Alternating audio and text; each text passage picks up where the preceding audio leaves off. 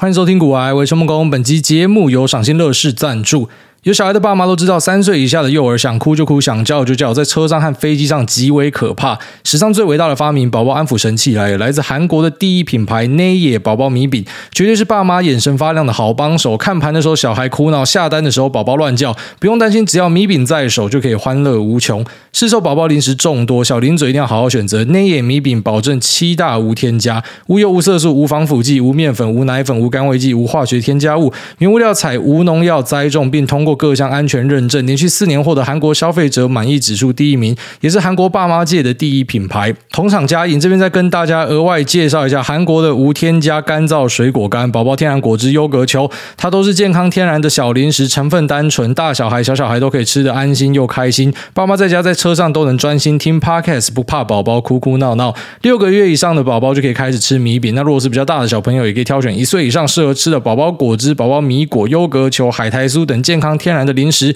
，Happy Baby, Happy Mommy and Daddy, Happy Wife, Happy Life，这边推荐给大家。活动只有到四月十号，快来帮孩子们选购。那这边跟大家讲一下福利：众多品项买十送一，满额再送宝宝零食，买越多送越多。四月十号之前，只要在我们脸书贴文下方留言 na 野宝宝米饼”或是相关商品的问题，并 tag 两个朋友，加码抽伊莱克斯手持式搅拌组，这个市值五千五百七十块一名。那此外呢 na 野宝宝米饼跟水果干惊喜包也有一位，所以总共两个奖项在这边提供有需要的朋友们。那这个内衣的米饼跟赏心乐事里面各项品相，我们家小朋友都非常喜欢。开始昂虾、大小声、哭闹的时候，给他一个，一切问题都解决哦。当然还是要配合自己的饮食习惯啊。那我们家小朋友呢，是吃的很喜欢哦，在这边推荐给所有有需要的朋友们。好，这种上一集跟大家提到说，有各式各样的消息跟资讯都欢迎来跟我讲啊，即便说它有可能是错的，或者说有可能是呃各种道听途说，或甚至是讲相反都没关系，因为对我们来讲，每天去筛选并且验证这些资讯，就是我们在做的事情啊。就在股票市场里面，其实啊、稍微有一点资历的，当然不敢讲自己资历多深，但是我们一直在学习的事情，就是你所有东西都是靠自己。好像我们在群组里面有一些朋友很厉害，他浮出来分享。那分享完之后就有跟单仔嘛，每次都有跟单仔，有跟单仔要跟，然后跟了之后看到下跌就问说为什么这东西会下跌，然后你讲到后来那个人家要走掉了，然后就有一些这个像我今天知道我们群主有位大佬，他平常分享很多东西，但是就被跟单仔不知道是被气走啊，他是很客气啊，他说啊因为那边消息太多，所以他就选择要离开那个群组，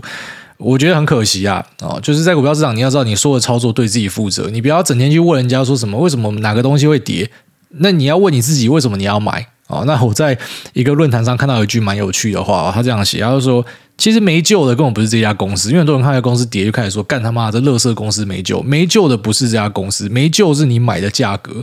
哦，就一家公司，你买在这个一千块跟买在五百块，当然心态上就差很多嘛。可是你买在一千块，跟你买在五百块有影响这家公司的营运吗？没有，那就是可能你自己买的比较高一点。那什么时候是高，什么时候低，没有人知道。我们大概可以猜到相对的高跟低，可是你说绝对的高点跟低点，那只有神棍告诉你哦，就是有办法猜到，只有他们知道，其他人都不知道。所以，当有任何人要跟你分享各种业内的消息跟讯息，要好好珍惜哦，真的要好好珍惜，要当个好咖，不要整天当奥咖。奥咖就是那一种，你输赢都要靠别人啊啊！所有的进场跟下车都要问别人，那你赚钱也没有分别人，那你赔钱就要出来问人家说为什么会赔？那干天下有这么好的事情吗？难怪你穷，所以真的不要再当奥咖了，很重要哦。不管说是在我们的 Telegram 还是说你在外面，我跟大家推荐啊，就如果说你一直去当奥咖的话，真的不会有人想跟你当朋友。好，那还蛮可惜，就是有有有这样的群友，他，因为可能。不堪骚扰之类，讲话是很客气啊，他没有讲说是是被骚扰，反正哦，因为大群讯息太多，所以选择离开，就不要再做这样子的事情了。那呃，在私讯我的这些听众呢，真的蛮多是很专业哦，有吓到啊，就本来以为我们听众可能很多就是听气氛的，他也未必是业界人员什么的。我甚至开始怀疑说，搞不好大多数人是没有做股票，因为我们在这个行情没有那么好的时候，然后就今年行情没那么好，可是我们的收听数量是创新高啊，所以我心里的想法是，嗯，应该不是散户，因为就我所知，呃。呃举例来说，在股票的各种呃媒体啊，或者是有些人的订阅网站什么的，当今天行情不好的时候，它其实跟着行情是呃。保持一个正相关的，就是如果今天行情是下跌啊，他们的订阅数量、他们的受众也会下跌啊，上涨的时候，哎，受众又回来了，很有趣。啊散户就是追高杀低嘛。那我们的节目呢，是一直以来都在往上走，所以我其实还蛮意外的，就是除了市场仔之外，相信有很多不是市场的人。那同时也很很很惊讶，说当我试出这样的讯息之后，来私讯我的听众，各行各业都有，大多数都还是电子业啊，还有些在租食屋，然后 design house 工作的，那也有在封测厂工作的，也有在 PCB 厂工作的。那，记忆体厂工作的，就突然一瞬间那个 Avengers 啊 Assemble，大家都跑出来了。那每个人分享的东西呢，我必须得讲，那个平均数值极高，真的是极高。就是他们讲的这些东西，并不是说什么在一般的 sell side 券商报告找得到的东西，甚至有些是法说会都没有讲到这么细。好，所以其实像这些听众，我给大家一个建议，就是。你有别人没有的优势哦，这个优势呢，可以帮助你在股票市场增进你的胜率。当然没有办法说你知道这些你就一定会赢啊，有很多可能赔很凶的，就是因为他他过度自信嘛。那只是呢，你有的这些讯息其实是，举例来说，在外面甚至有些人会愿意花钱给你买这样的东西。当然不要从此以后就跑来这个，哎，大家你要不要听什么东西？哈，这个先付我五千块车马费，我就跟你分享什么东西。呃，当然，如果你真的觉得有很值钱的东西，我们可以谈看看。但是，呃，反正总之就希望说大家可以有一个这个讨论的空间嘛。因为在群组分享就在群组分享，啊，不愿意的没关系，你可以私讯我。就是我们很多东西是可以呃大家互相分享一些情报跟资讯啊。所以他们讲的那些东西，呃，水准是很高哦。所以其实看这些东西去操作，我觉得已经可以有效的增进你的胜率了啊。但是我相信很多人，呃，它其实后面没有在股票市场，原因是因为。当你越了解一个东西，其实你未必会有那个胆识去去做重压，或者说去把你的积蓄压在上面啊。为什么这样说呢？就我们人类的那个恐惧跟智识啊，或者你的智能，然后跟你的见识呢，它其实那个曲线是长这样。就当你什么鬼都不知道的时候，你是一个无知仔的时候呢，你的勇气是最高的。那当你开始知道一点东西的时候，你知道他妈骑脚踏车跌倒会痛的时候，你就会开始变小心了。那你的信心就不会这么高，你的那个信心就会大幅的回落。那回落到呢，甚至你会开始怀疑自己，就。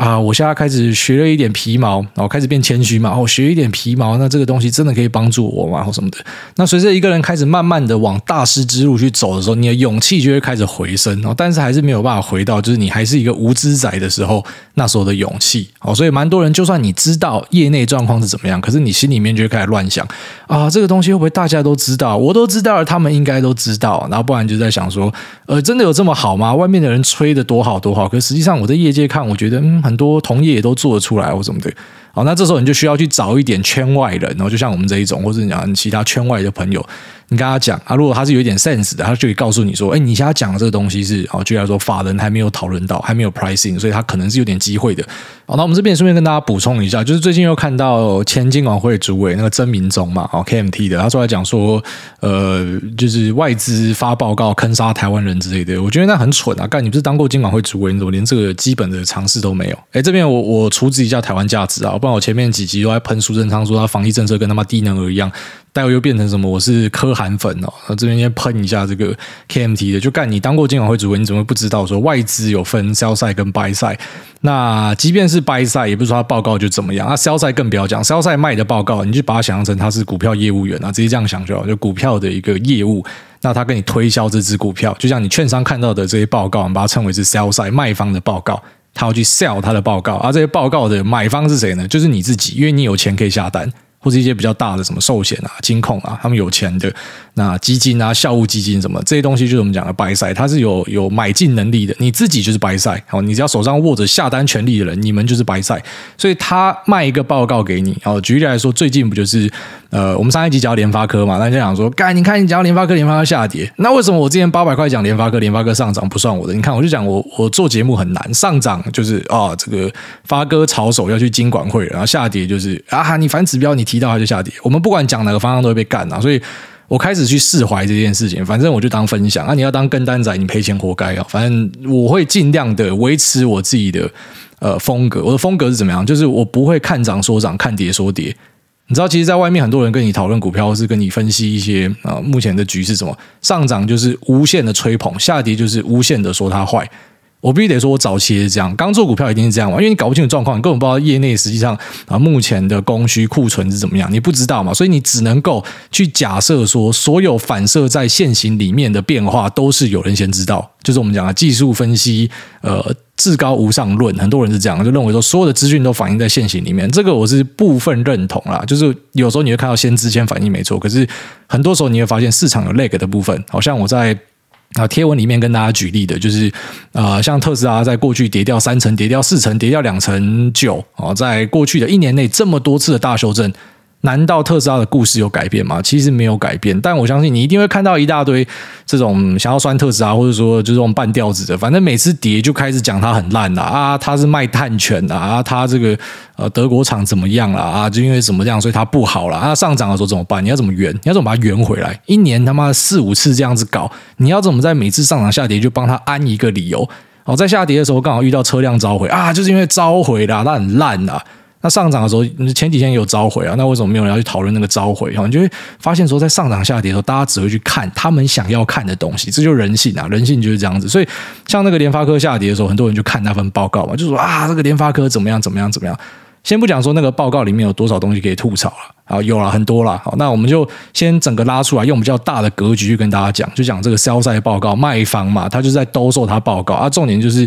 其他人买不买单啊？当下看起来是买单的，他就是崩了。那如果之后再涨回去，不就就很尴尬？但是没有关系嘛，这是他们的工作，他就是要要做这样的事情，所以我不会觉得说什么外资发一份报告，股价跌是他的责任。就像他发了报告，他看涨啊上涨，大家也不会送钱给他嘛，对吧？就是很多人都会把这种东西当理所当然，所以我觉得那些外资的呃这些 sell side 的工作人员，其实跟我们某种程度是有点像的，就是你上涨不有人跟你谢谢，下跌大家都会怪你啊，就是你砸盘，就是你害的，就是你反指标或什么的。好，那大家很明白一件事情，就是这些 sell side。他如果真的这么厉害，他就不用卖报告了。就讲最难听是这样。好，当然每个人都有他的工作嘛。啊，我们就讲，就一样是拿这个联发科要要举就举到底嘛。那联发科在二零二一年赚成这样，你去查一下哪一份外资报告。好，这个在 C Money 那个什么什么筹码 K 里面有一大堆也有这样的 source，你可以直接看到所有的外资报告目标价嘛。你去查一下，谁在一年前就讲到他会赚到这个钱哦？联发科赚到七十几块，然后他的目标价可以冲到一千多，没有人找到。所有的 sellsai 报告都是在上涨的过程之中，才慢慢的去调高、调高，把目标价调高。下跌呢，他们会怎么做？调低、调低，然后把目标价调低，就这样。所以你每天在看这样的报告，你要注意的东西是，它里面跟你分享的一些资讯，即便到好像像我现在跟你讲说，到我现在这种阶段就会。我看一些听众讲的东西，我都觉得你比他们还专业，没办法嘛，因为他们要 cover 的产业这么多，他当然不会比你业内的专业嘛。所以有时候他们讲的东西很明显，有些就是干你到底在攻杀小，他、可是股价就可能好，因为当下你看到跌了，你就觉得是他喊下去的，但搞不好跟他没有关系。好，就像我们在看到特斯拉下跌的时候，很多人都去找特斯拉的看空报告，为什么它会跌？那现在上涨，你不觉得那些报告就就很可笑吗？然后可能也没有人会去注意那些报告，现在你就变成你只会看。呃，比较正向的报告，好，所以像我们节目跟大家分享的东西，还是要再来强调一下，就是我们会比较着重于说，我会跟你聊，呃，我对于一个产业、对于一个业务的看法，哦，那股价会怎么跑？Sorry，真的不知道，哦，你要知道股价怎么跑，你可能要跟我是同个圈子的人，我们自己很近的朋友圈才会知道我每一单是怎么样。像我自己在这个股海上面，我也不喜欢丢赚钱的东西，因为丢了可能有些人说你造假了，我就喜欢丢赔钱的，我超爱丢赔钱的，我每次赔几百万我就丢出来给大家笑。那有些人还真的因为这样同情我，就说啊，你怎么赔那么大？你怎么不想我赚的时候可能比这个赔的还来多？好，所以呃，不管怎么样，都会有这种啊吃瓜群众会去评论你或什么。那我还是要跟大家讲，就是你不要入戏太深，因为最后面你都是要这个专注于你自己在做的事情啊。就像你看这些报告，或者说你听我分享啊，你听什么财报狗定毛，还是你你听谁？你到最后你都要知道，那个操作都在自己手上啊。哦，就是不会有人可以真的带着你进出什么，就投资是一辈子的事情，而且最后面你会发现，就是回归自己。好，那我们上一集有一个很重要的东西没有跟大家提到，就是上一集在吐槽高通嘛。其实上一集的重点根本不是联发科，上一集的重点是我要跟大家吐槽高通，就是为什么会把高通卖掉。但是我忘记讲到一个最关键的重点哦，因为那种中低端的部分被发哥竞争走，那是我没有提到的。那其实高端的部分有一个很大的隐忧，就是苹果它引进它自制射频哦，这可能会落在二零二三、二零二四。那根据手边的资料呢，最快可能在二零二三年，我们就会看到苹果它自研哦，除了 AP 之外，那在 Modern 这边数据晶片呢，也可能会自己做。那当它自己做的时候，高高通当然，呃，一开始我相信不会是马上就就不见就被踢掉，但是呢，一定会渐渐的式微，所以高通势必要去别的地方找它的市场，只是我可能找不到他要去哪里找这样的一个市场。哦，高通，你看它的这个呃毛利肥滋滋的，那那如果说当他今天失去了这个高端的市场，我不知道它该何去何从了。那我之前是有猜过说会不会高通有一些黑科技可以转换之类的，因为在前坡美股下跌的时候，其实高通是逆势上涨，那时候就是苹果开出来讲说，它有呃可能会自己去做。射频晶片的那一段时间，我想说，为什么高通会上涨？就真的看不懂。你你的想象是，当苹果丢出这样的一个消息，它应该要要下跌。那受惠的可能是谁？可能是博通啊，可能是台湾的文茂哦，这类有帮苹果代工的，或者说有有参与它的射频模组制造、晶片制造的，它可能比较有机会。那没有想到，哎，高通竟然逆势上涨，所以那时候我自己也在猜说是不是高通有什么样的黑科技，但后来稍微理了一下，稍微判断了一下，觉得应该是没有了。然后高通在这一部分的市场可能会掉，那它之后会往哪里转型，我不太确定。所以当我今天已经不太确定它前景的时候，我就选择把它的部位给降掉。然后，但是我忘记跟大家提到最重要的哦，就是苹果选择去呃做它自己的自研射频这一块。那提到苹果的自研射频，很多人就可能会想到，我相信应该也很多人想问这一支，因为这支是台股经典三本柱之一，就是散户必买必套的三支标的，呃，稳懋跟联懋，然后还有一个就是呃。我相信我还没讲出名字，大家已经心中想起那个字了，就是旺红，大家会把它称为是旺绿，因为它好像只会变成是绿色。这三只股票不知道什么，散户很多人都会接触到，都会买到，然后都会在上面重伤受伤，或者说呃可能就浪费了很多青春岁月在上面。但其实三家公司本质上都是很棒的公司啊，然后这我我必须得强调，三家都是很优秀的公司。文茂呃，它最知名的部分就是说它做这个生化家的呃晶片代工。那很多人会拿它跟台积电相比，虽然我觉得这个比是有点去呃吃人家天鹅肉的感觉啊，就是台积电很优秀，文茂也很优秀啊，但是你硬要说它是什么呃化合物半导体界的台积电，那可能还太远了，因为台积电本身自己有做二三代的东西，只是可能。呃，台积电做二三代的东西占比很小，所以大家不要炒它。大家可能要炒二三代，就炒呃，像可能之前 Q&A 人家问到什么汉磊嘉金嘛，啊，中美金集团嘛，啊，不然就是这个文茂啊，那可能是大家的一个首选哦。但是文茂确实在生化加、磷化銦哦这一块呢，它是目前台湾业界的一个强者，啊，做这个晶片代工的啦。那其实台湾的很多产业啊，不管是像他讲的这个二三代的半导体啊，那 MCU 啊，或者是啊，车用的 MOSFET、记忆体等等啊，其实蛮多。讲难听一点，就是类似在吃剩饭呐。因为高端的东西还是国外在做嘛。那记忆体举例，要高端的伺服器控制晶片，可能就是呃美光、三星自己来做。那呃消费端的可能就会丢给啊台湾的这个群联啊，或者说在美国上市的那个呃。的 Silicon Motion 哦，可能可能会丢给这两家做啊，这个都是跟台湾人相关的嘛。那刚刚前面就叫记忆体继续哦，记忆体的部分，然后举例来说在，呃 DRAM 的部分然后，DDR 五可能就是美国人、韩国人在做，那 DDR 四、DDR 三可能就是台湾的南亚科有在做。那 NAND Flash 的部分，然后人家测出来哦，没有花很多心意在上面，那可能就是台湾的华邦电跟旺宏在做。那 NOR 呢？然后 NOR 现在在呃在车用市场的部分呢，只剩下呃英飞凌的 Cypress 是在最前面，然后赛普赛普勒斯半导体哦，它是在呃市占第一名的部分。那后面呢就被呃旺宏给给吃下来。旺宏目前宣称自己是第二哦，那我看到一些资料应该是这样没错，但你要知道一点就是说，其实台湾做的东西是比较偏这种啊，就是人家不要做，人家离开了市场。啊，然后可能就被我们吃下。然后被动元件也是嘛，然后这春田不要做的东西，国巨减去，然后国巨就喷歪掉了嘛。那回到这个稳懋也是哦，如果今天这个国外的 IDM 哦，垂直整合制造厂啊，什么 Qorvo 或是博通、安华高，那高通啊，这个呃苹果哦，他们有需要代工服务的话，一般来说那种最甜的，可能像 Skywork 什么，他们还是会自己吃。安华高、博通他们还是会自己吃。那那如果是呃没有那么甜的东西哦，他可能就会丢出来，然后丢出来就会被像是文茂或者像是宏捷科哦，他们就会把它减去做啊这样。那但是。呃，文茂我觉得还是一个很好的观察苹果景气的一个标的啊。他们在最新的一个呃对外的发表会里面有提到说，呃，可能在毛利的部分 Q2 会 miss 掉，但我看了一下，它过往呃 Q2 的营收本来就是一个比较淡季啊，所以看起来应该是一个短空。那长会不会也是空？我们要持续看说苹果今年的拉货状况怎么样。其实今年对于手机的市场，呃，蛮多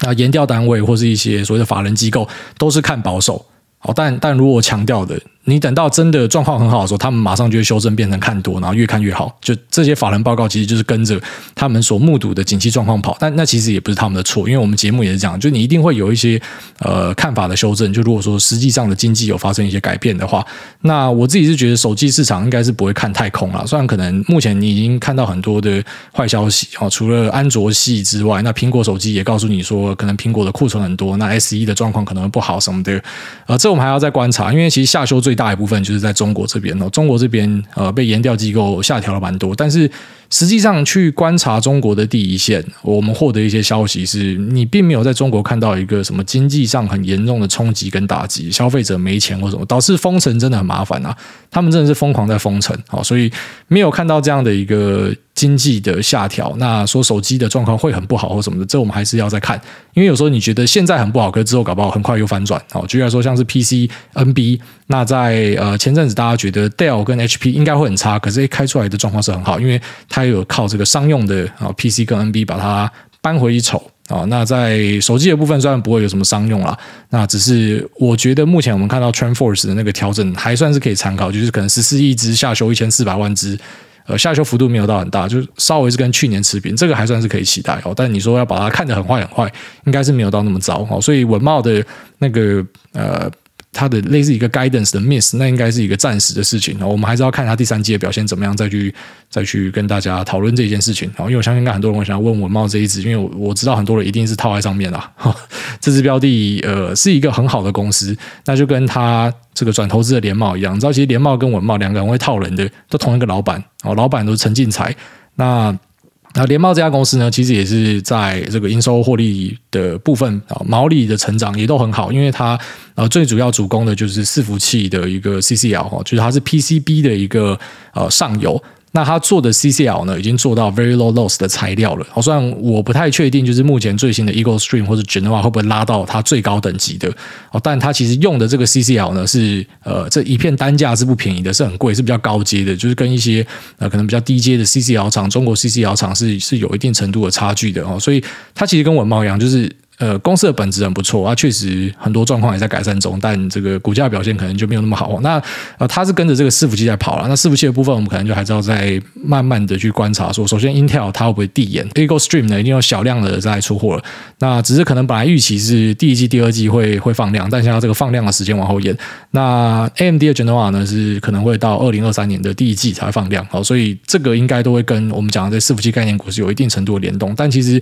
伺服器概念股已经讲超过半年以上，那其实很多东西。已经开涨了，没有再涨的东西，可能就剩下 CCL 吧。PCB 啊、呃，可能像金像店也开始在表现了。所以，呃，有时候我们在观察一个景气的时候，你你要去注意，就是啊、供应链这边可能会率先反应，那不是代表说它一定会反应哦。因为我们近年来最大的挫败就是我去呃投这个瓶盖股嘛，那瓶盖股在去年是完全没有动的，所以是我六年来第一次炒瓶盖股失利。好，所以从此之后就知道，可能平盖股在市场上，啊，除非它又改一个比较重大的设计，不然可能已经不香了。大家对它的预期已经没有像之前那么高了。所以你干脆要买，直接去买苹果。那一样的道理，就是如果说你要去看这些 server 的话。呃，你也可以选择直接去买它的本体，本体就是 Intel 跟 AMD 嘛，啊，它在 server 表现很好，那可能新的一个 player 就是 Nvidia 啊，这都是我们自己本身投资标的。Intel 我比较没有在看啊，好，AMD 跟 Nvidia 是很不错，但这个供应链的部分，我觉得伺服器还是可以做了。然后手机部分可能已经这个没有这么香甜了，我再跟大家点一下，好，所以我们算是流水账的一系列的东西，跟大家聊一下下市场上发生的事情。那再来呢，就是有一点蛮重要的，听说昆山这边又要开始封城了，看明天消息会不会出来，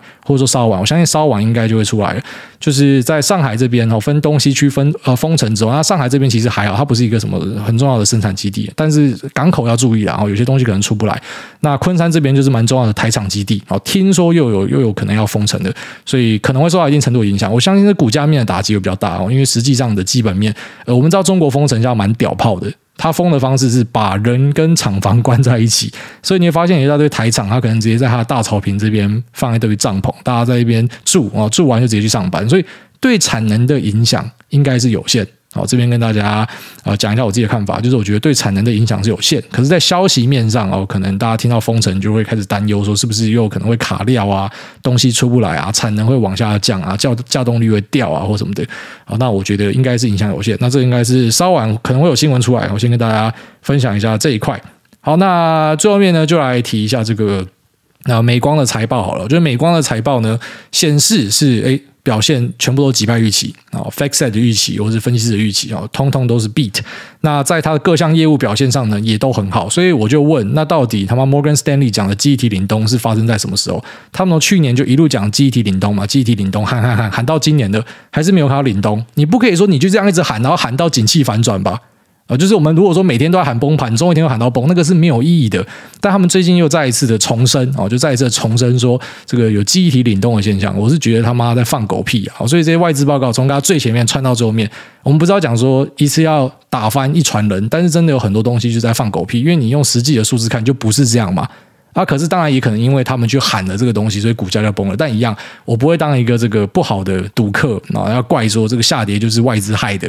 你不能这样怪，因为所有东西都要靠自己，然后投资真的都是要靠自己，即便是有一些很明显的这种外在灌杀因素，但没关系，我们都是靠自己啊。那我们呃，在这种市场的各种波折之下呢，还是要想办法找到自己的获利方式。然后那记忆体这边，美光开出来的财报展望都是好的，哦，guidance 也都是漂亮的。那以及呢，我们看 NAND 跟 DRAM 的报价。好，其实已经在筑底，应该说去年第四季开始就有在筑底了。到现在，我相信这个底是已经打完了啊。因为 NAND 的部分刚好遇到了凯霞的污染事件，好，这可能是一个呃止跌回升的很重大的一个关键。好，所以 NAND 的报价可能之后就可以看到有不错的一个表现，它会有一定程度的递延，可是我相信它会回来。那 DRAM 的部分一样，就是因为这个伺服器的迭代，好，跟刚刚前面聊到这个 CCL 一样，伺服器的迭代，那新一代的这个 Eagle Stream 呢，采用的是 DDR5，然后 PCIe 是第四代的的界面，所以这些东西都是。呃，美国厂、韩国厂可能是比较高阶的产品，所以对于公司的表现来说是很不错的。像如果你要买这个 server 的记忆体，你买台厂就很怪，因为应该是没有没有任何关系啊。这可能你还是要要买美光或者三星，它才是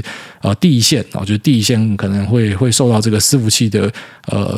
迭代所所影响的厂商，所以当你去确认就是一个呃终端产品啊，可能是一个伺服器，可能是手机的时候，你要很明确知道它里面用的东西是是谁做的哈。那不然如果你不知道，就直接买这个品牌厂就好了。所以记忆体的部分，我我相信呃近期看几只股票的走势啊，哦呃模组厂的部分看起来像是有打底哦。那这个控制晶片可能我们最主要就看群联嘛，群联。呃，潘老板他自己买在四百一十块，哦，这个应该他买股票的前后，我们就跟大家聊这件事情，就他很准，他每次买股票 那个地方就是低点，哦，他他对于这个记忆体景气掌握是非常漂亮的，他买在四百一十块，所以我相信去年的表现应该也是不错啊，他的 control IC 占比可能是这个两成多。那其他部分是 NAND 哦，那 NAND 这一块就是受惠。那大家可能在看记忆体，就回到我们刚才前面讲的那一只啊，套了很多人的标的，可能就会想说，哎，那旺宏跟呃这个华邦电呢，哦可能多多少少也会有一点，就是 NAND 的报价上会会呃有一个利多的产生。好，那只是像旺宏，它的重点已经放在 NOR 那一块，然后它要去跟呃英飞凌的 Cypress 去去竞争哦，它要做这个车用的 NOR Flash，做那种高容量的 NOR Flash。那这一块。呃，如同我们之前可能几个月前第一次跟大家讲到，我到现在还是没有办法问到它实际上单价是多少钱哦，这个比较难取得的一个资讯啊。我也很好奇说旺宏这家公司，因为毕竟旺宏它的本益比算是极低啦，这有人在想说应该是很多散户会被钓上车的原因，想说它本益比这么低啊，那毛利又还不错，那营收成长又不错，那怎么可能股价会这么低？其实很大一部分跟他做的东西是这种。就是人家淘汰也不要的东西有关啊，当然老板现在是义正言辞跟大家说，呃，他现在已经把诺尔带到一个新的高度，然后现在开始去做一些啊，就是我们讲的比较利基型的啊，然后以及它的毛利是更好的车用相关的、工控相关的哦，那我们就期待它后续的发展啊。如果是的话，那假设有这个本一笔评价修正，然后搞不好这个啊新人杀手东巴旺红。他的这个称号就可以被改掉哦，因为真的太多散户在上面曾经受伤过。那他另外一个呃业务部分是做这个 ROM 嘛，哦，就是 Read Only Memory，唯独是记忆体。那它主要是用在任天堂上面，这也是这家公司比较知名的地方。我想应该是很多人看到任天堂用他家的 ROM，然后就去买买这家公司，就像很多人套在那个联电下面的原相，那是因为他听到说 Switch 的啊感测晶片是用他家的。是很多人就就就因为这样子就就大套牢了。我看一些题材去买进，还是要稍微去注意一下它后续或者说它整个公司业界的状况是怎么样。它在整个产业链里面，它的位阶是在什么位置？哦，这都是要要看的东西啊。好了，那我们这集呢，算是呃。其实我本来是有一些重点想跟大家分享，只是突然一瞬间哈，顺着聊过去就妈就时间到，还没时间到就下班了。我们来看一下 Q&A 的部分啊，第一位这个疯狗浪不起来，他说又 battle，朱阳安这里有个小资策略想要请教癌大。那近期在定期定额买美股，在一个股市死多头，对于美股股市长期看好下，以每个月七百美去拆分 Tesla、Nvidia、Apple 各一百五十美，那 VO 买两百五十美。个股分别在月初、月中、月底分别买进，那大盘就随缘。这样的策略以长期至少五年以上来说，是否有什么盲点，还是这样有什么问题？那感谢大家解答。啊，白位会不会某一天看到秋口联合小主委给挨大态度矫正？哈们，底下这个疯狗浪不起来，是一个人还是很多人？如果是一个人，问题以后一次问完哦，因为我们还是要开放机会给大家问。但是我发现好像很多人会取一样的 ID 还是怎样之类的，因为。看起来是一样 ID，可是问的问题是那个差距是蛮大的哦，所以大概跟大家点一下。那他讲说，呃，看好这个美股长期的状况之下，然后去买个股，哦，三只 Tesla、Nvidia 跟 Apple，然后还有 VOO，VOO 你长期要去买它，那应该是没有什么太大问题哦，因为美国股市我们就相信它世界最强股市嘛，你就基于这个前提才去买美国市场嘛，所以你去买美国市场的大盘没问题啊。但是个股还是得说，个股是有机会变成时代的眼泪。哦，就是苹果、特斯拉，或者是呃辉达，有一天突然不见了，有没有可能？是有机会的哦。因为过去你去查一下，两千年、一九八零年、一九七零年、一九六零年，市场市值最大的公司，你跟现在对比，你会吓到，你会发现说，其实都是有在迭代的。那现在这个新的时代，大家说科技公司大者恒大，对，没错，它是有大者恒大趋势，一涨涨二十几年。可是你说之后不会有人取代它吗？然后那也很难说嘛，就可能过去我们看车厂是看什么啊，福特或者说 GM 嘛。那可能就有些美国老股民，像台湾纯中钢的，以前我会笑，现在不敢笑了嘛。中钢后来有飙起来啊，那可能他们就是啊，福特是台湾最伟大的，美国最伟大的车厂，我一直买福特，然后特斯拉出来，他也是这样买福特，那可能这个表现就没那么好嘛。所以在投资市场里面没有无脑的东西，然后因为 V O 它的特性是太弱留强，所以这个东西勉强可以无脑。但是个股，呃，你说这个策略有没有问题？它的问题就在于说，假设这些公司的基本面发生很大的变化，你有没有办法去呃把这些东西出掉，然后换到新的趋势上面哦？这就是考验你的地方了。那下面有位这个查理芒果，他说：“癌大相信有外星人吗？五星吹，癌大相信有外星人吗？”那二，我爸给我二十万美代钞，他说年化六趴以内全算他的，亏损也算他的。那若一年后赚六趴以上，挂号一点二万美，那我可以抽五十趴的获利。那例如假设明年账户总值变二十五万，我可以拿五减一点二乘以五十趴，等于一点九万美。那请问癌大会怎么做？最后祝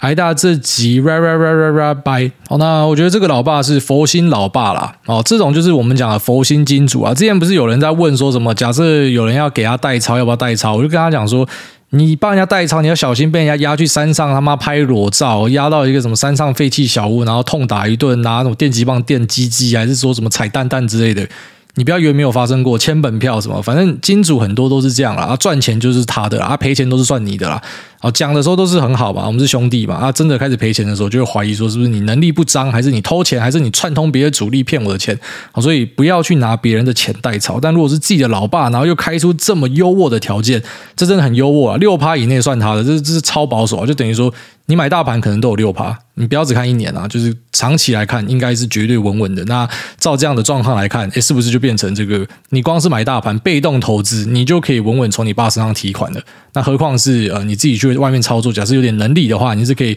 呃拿到更多钱的。然后他说你可以抽五十趴获利。我跟大家讲一下这个金主圈的一个状况。然后一般来说，你找人家代操有赚钱，大概是抽三成啊，哦大概是抽三成啊，两层到三层。比较小气的有听过压一层以内的，那个应该会被人家打了。一般就是两到三层是很合理的一个报酬，他竟然给你抽五层，所以这个是我看过最优渥的资金条件。所以当然去抄啊，尽量就是因为还是爸爸的辛苦钱啊，所以呢呃。不要恶搞，我认真的去看待它。那真的没有办法，就买大盘哦，买大盘你就可以 被动撸你爸羊毛了。那第一个问题，他说我相信有外星人吗？呃，有一个说法是这样，Great Filter 哦，就是为什么我们到现在都没有看到外星人，或者没有观测到任何的外星移民或者什么的。那之所以会有这样的状况产生呢，是因为可能就是在文明发展到某个阶段的时候，那我们势必会经历过一个进程。我不知道这个进程搞不好就是像人类之间，我们会有各种贪念嘛，资源的抢夺什么，所以发生世界大战。像爱因斯坦讲的，可能就一个这个核弹的世界大战之后，我们人类就被打回去。呃，史前文明那还是很好的状况哦，就是大家有活下来啊。如果今天这个落成导致这个太阳都被挡起来，农作物都死光，可能人类文明就此消失。搞不好其实有很多外星文明也是遇到类似的状况，所以发展到某个等级的时候呢，就没有办法变成星际文明，所以导致我们到现在还没有看到任何的星际文明之类的。因为我们也是有大耳朵在往宇宙去听大家的声音嘛，或者说去发出一些讯号嘛。虽然霍金跟我们讲说不要这样做，可是我们还是有很大胆的做这样的事情。那为什么到现在都没有呃外星人来找我们的？所以我自己是某种程度上浪漫的部分，我会想相信有外星人；但是理性的部分，我会相信其实我们可能真的是宇宙中孤单的存在。好，即便你你想说怎么可能，宇宙是无限大的。亿万颗星球怎么可能？我不知道。有时候我就觉得，搞不好我们真的只有这个地球，我们没有别的地方了。那可能其他的文明在发展到某个阶段的时候，就会碰到我们讲那个 Great Filter 过不去，然后大家就就掰了哦之类的啊。下面一位这个 Zell 零零七零零七零零七，他说：“菜鸟小王，股癌股癌好棒棒，越听越高潮，五星吹到喷。第一次留言，希望有机会被念到。股癌上次有说题材性股票有车用、网通、通讯跟 Server，那想问一下这些产品哪一些是指标或者龙头吗？像航空就是长龙、华航，面板就是友达、群创。那车用网通、通讯跟伺服器呢，能够分享一下吗？谢谢。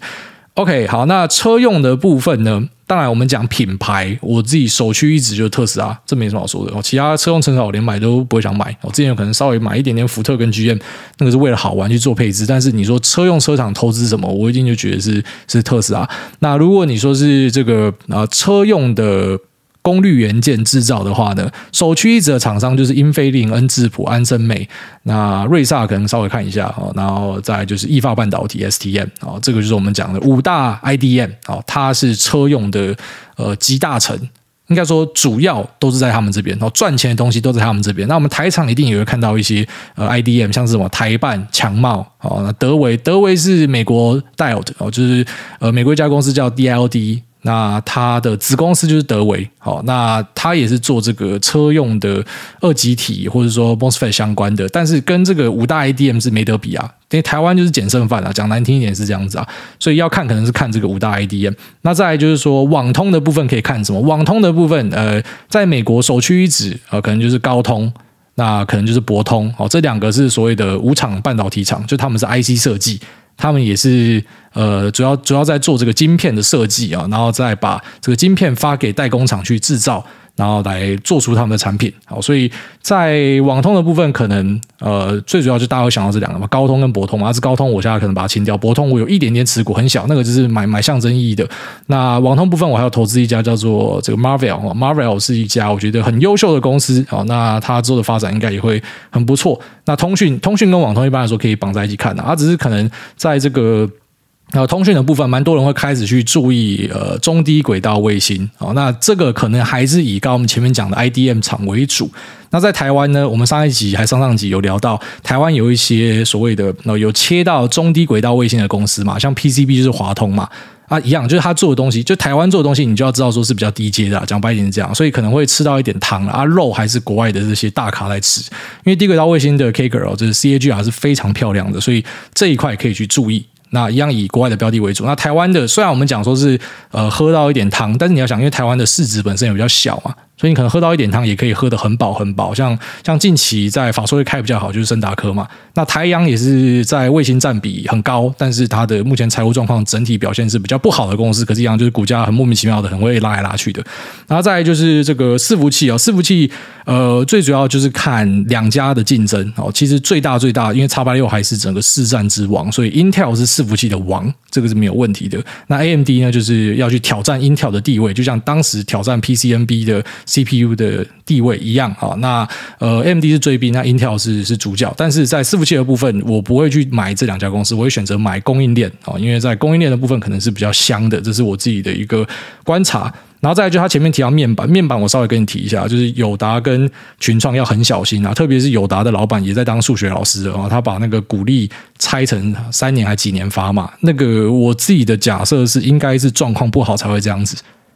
就是公司可能之后会遇到，呃，甚至难听一点是有机会亏损啊，所以他把股利哦，今年赚比较多钱嘛，就分成三年去发，这是我的猜测哦，一样就当成是我的一个 flag，可以记在笔记本里面，看我有没有讲对。那我会建议大家小心面板啊，面板虽然我们讲说可能这个前面掉下来感觉足底了，但近期发现好像没有，就是有可能会再往下哦，这是大家要要小心的部分。那。下一位啊，这个跟着股市起伏的人生，他说六七八九星都不够给。诸位你好，因缘际会下知道这档节目，越听越有趣。那从一开始不太懂，到现在略懂。那比起有朋友花钱上课，还觉得老师很厉害，一听之下不就都是我知道的？挂号，诸位讲过。那我还是个免费仔，有事吗？所以希望诸位可以一直讲下去。那也希望有缘路上遇到诸位，可以帮我签书，顺便请你喝杯咖啡。那感恩诸位，赞叹诸位，祝一家大小平安快乐。谢谢这个跟着股市起伏的人生。那近期应该是他妈云霄飞车吧？哦，近期的那个走势就是帅帅帅。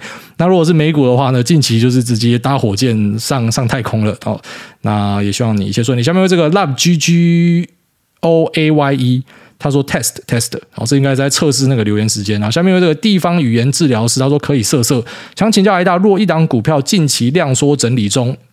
那且目前在相对低点，每日振幅不到两趴，成交量也只有几百张，五档挂单都是个位数，却突然某日那连续跳出几笔单笔两百张以上的成交量，但股价却也只跳了几档，这就是所谓的股票转账吗？那遇到这样的现象，有什么需要注意的地方吗？恳请癌大开示。那祝癌大厨艺精进，Lisa 永远吃不胖，诺亚秋口健康可爱。而这个就是我们讲的对敲啦。然后就如果你今天看到这个盘中突然有大额。明明就没有什么挂单哦，然后突然闪一下一个大额出来，那价格也没有变化的话，这个就是对敲。有些会用那个盘后的巨额交易，也有些就在盘中做这个对敲的动作。那你说它的目的是什么？不知道哦，你还是要看后面的走势才知道。而如果说对敲完之后就开始一路往上涨了，那可能是有作价的一个可能性。哦，那有时候也会是胖手指啊，像那个台盛科前几天就有一个胖手指啊，那个听说是代客下单的啦，就是可能是法人圈的代客下单。然后你就知道他们会有一个目标嘛，哦，就是这些 trader 他可能就是受指示说，我今天要买两百张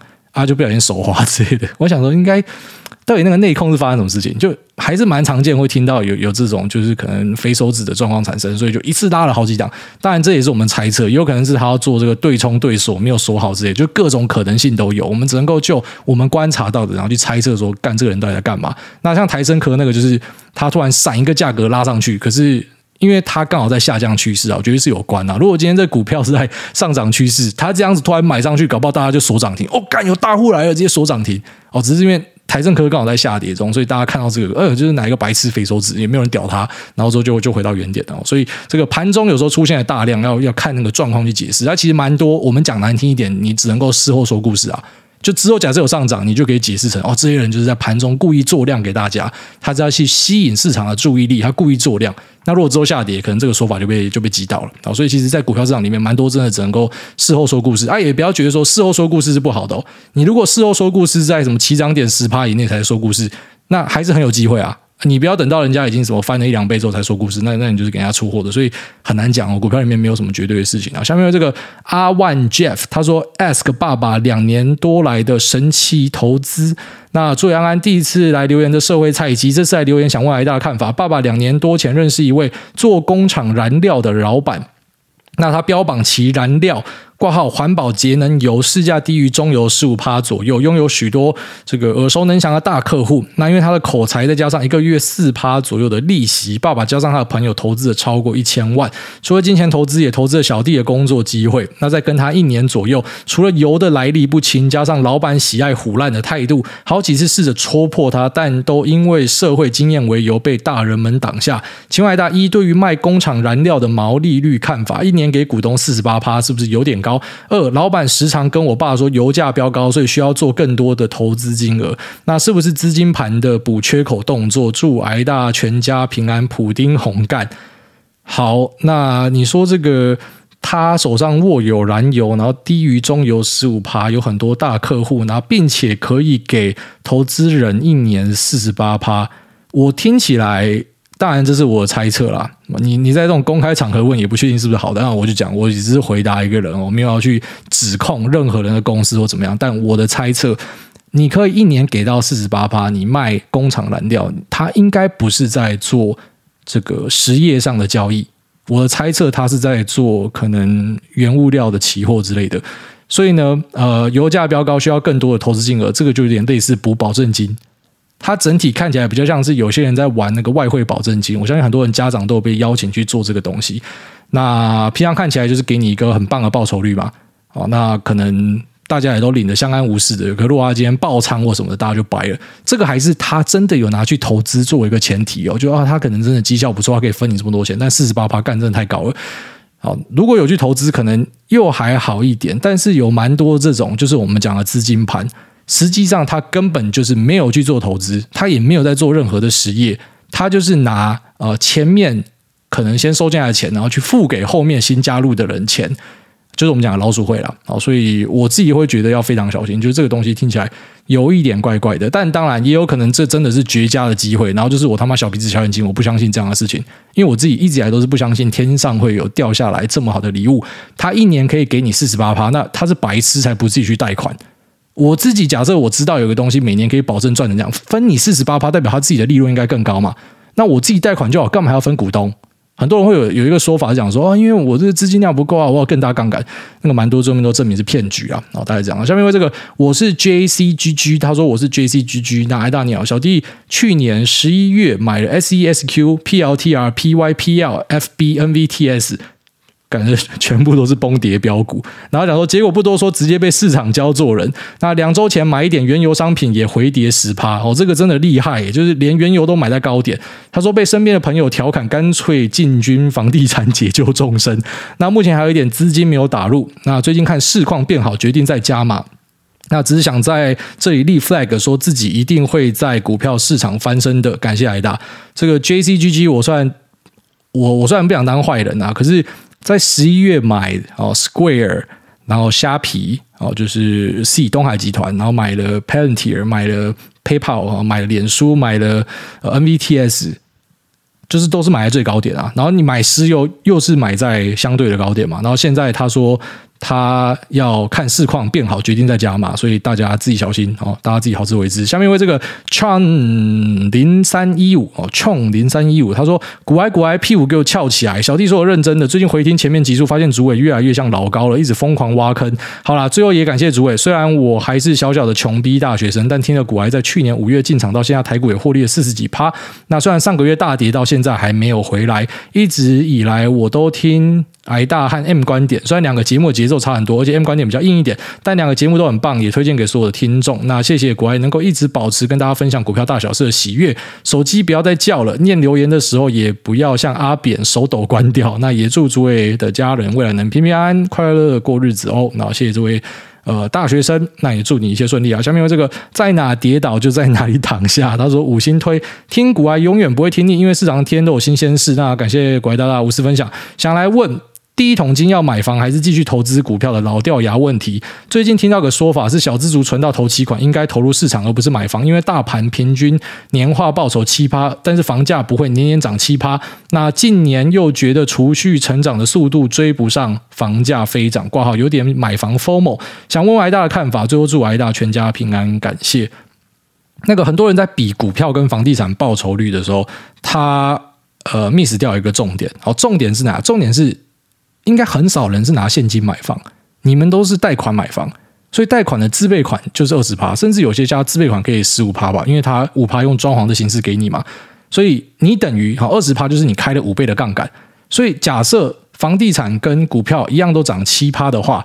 你在股票假设你都是用现股，你的报酬率是七趴。你在房地产涨七趴的话，你的报酬率不只是七趴，因为你开了五倍的杠杆。不知道你有听懂我的意思吗？因为你要用你的本金，你投入的本金去算，而不是你的房价去算。因为你的房价有八成是银行先帮你带电的，所以除非你今天是呃拿这个两个东西去比较的时候呢，你是把杠杆也假设是一样的话，那这样去比较才是比较准的。但是股票你开到像房地产这样子的五倍杠杆，应该三天两头就被断头，所以。在股票里面，对，我们可以期待股票的报酬，呃，但我们不要去比极端值啊，像竹北的房价涨得跟鬼一样嘛，那可能就绝对是赢股票嘛。但整体的市场来说，像像大台北，可能二零一四到现在都没有什么样的变化哦，特别是以台北市，可能二零一四到现在是一个微微的缓涨，所以当然你丢股票是屌打嘛。所以有些状况下，房地产会赢，特别是在新兴市镇，但是大多数的状况下，确实股票会赢。但是因为股票是一个高风险资产，而且股票它不像房地产，房地产是。它之所以可以借你这么多钱，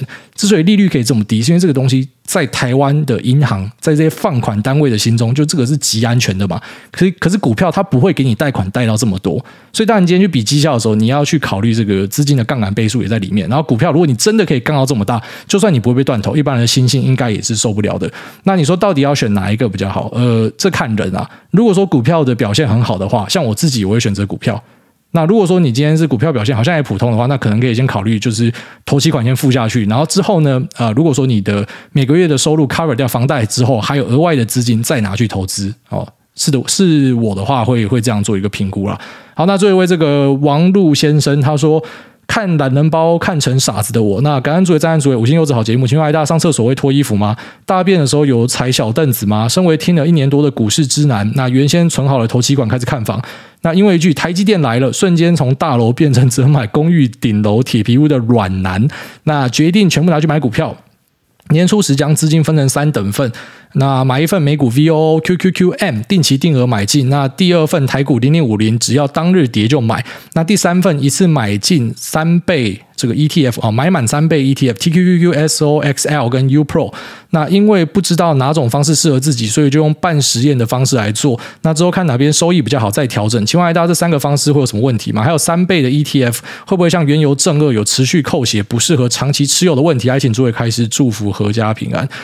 ，OK，好，那就当然是希望你股票赚钱，可以搬出你的这个顶楼铁皮屋啦。那你去买 VO 跟 QQQM 定期买进，零零五零当日跌就买，听起来是还可以的策略。那三倍 ETF 它是有一定程度的缺点啊。首先就是如果你 TQQQ 拿去回测金融海啸，呃，之前啊，只测金融海啸不够，你要去测那个打抗泡沫的时候，TQQQ 理论上是可以跌掉九十九点九五趴的。